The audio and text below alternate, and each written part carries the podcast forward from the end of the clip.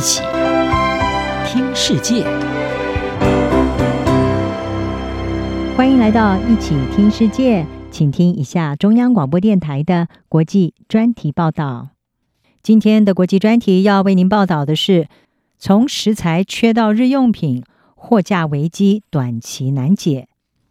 过去几年，通货膨胀几乎是影响每一个人的生活日常。英国超市在今年就爆发了蔬菜荒，茄子、番茄等这些蔬果是相继短缺，而短缺情况更是延烧到了基本的日用品，包括洗发精、牙膏也开始缺货。而不只是英国，欧洲其他地区还有中东的购物者也发现货架上是空荡荡的。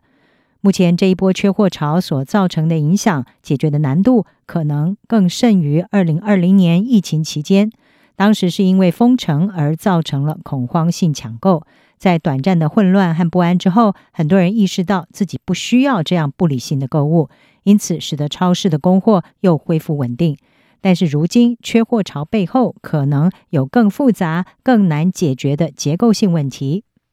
零售业主管、顾问还有分析师都指出，Covid nineteen 疫情的经历、新的购买方式，还有令人痛苦的生活成本危机，已经改变了购物习惯。超市也正在努力设法来预测需求。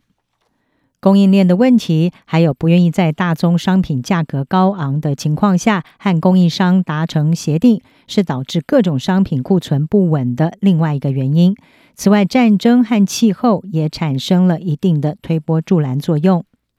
英国连锁超市网络杂货服务商奥卡多，它的执行长詹森就指出，通货膨胀压力意味着消费者正以更不可预测的方式，比以往更果决的方式退出某些产品，因为价格上涨，总体而言，购买的杂货数量比较少，并且可能会变得更加小心，不要浪费食物。而詹森也是奥卡多方案的执行长。奥卡多方案为欧洲超市提供人工智慧的物流配送技术，和许多超市营运商一样，总部位于阿联的中东零售巨擘 Majid AI Food10，他们使用人工智慧来监控并且订购在中东地区家乐福商店大约百分之九十的食品供应。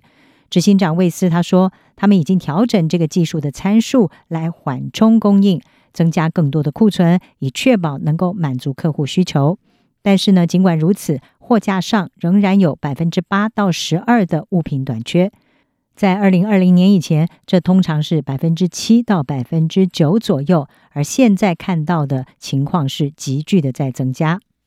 因为 COVID-19 封锁和网络零售成长，导致购物习惯改变，也是一个因素。尽管疫情后的生活方式还在调整中，但是很难预测人们会在多大程度上重返实体商店。前亚马逊的主管，也是供应链和经营领导者社团 Zero 一百的创始人欧马拉他说：“多种购物方式让零售商对订购什么，还有在哪里订购是感到困惑。供应商也在努力确定消费者的需求。”但是商品价格上涨、运输阻塞，还有原物料以及劳工短缺，都阻碍他们履行一些订单。酿酒商蒂亚吉欧 （Diageo） 他的全球供应和采购总裁安德鲁说：“后疫情时代的成长动能，加上能源还有政治的不确定性，意味着零售商和他的供应商都发现，在动荡的市场中更难准确的预测需求。”他说：“经常会有一场导致短缺的完美风暴事件，例如目前在欧洲所目睹的一些食品供应问题。”威斯表示，在谷物和油脂主要出口国乌克兰的战争已经持续十五个月，对食品生产商是带来了巨大的问题，也被迫要调整供应链来解决原料短缺的问题。他表示，他们的公司在十六个中东国家的经营产生非常严重的缺货问题。埃森哲 （Accenture） 的欧洲零售业务负责人图米内他说：“英国、法国、德国、意大利还有西班牙的超市库存问题最为严重。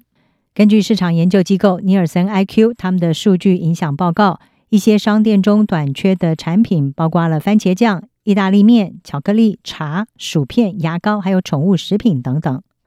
伯恩斯坦公司的分析师蒙特尼他说：“一些原料供不应求，例如番茄酱中的番茄。”此外，一些工厂的问题也影响了食品生产。今年西班牙的极端天气影响了欧洲的番茄供应，而水果成本上涨也导致卡夫亨氏公司这些食品制造商提高价格，包括英国超市龙头特易购 Tesco 在内的这些零售商，暂时的把这些公司的产品下架作为反制，但是这将会冒着将购物者推向竞争对手的风险。俄乌战争、极端天气还有高通膨打击消费能力，让人们减少购买，超市也因此调整库存和进货量。看来货架短缺的现象一时仍然难以消除。以上专题由杨明娟编辑，还青青播报。谢谢你的收听。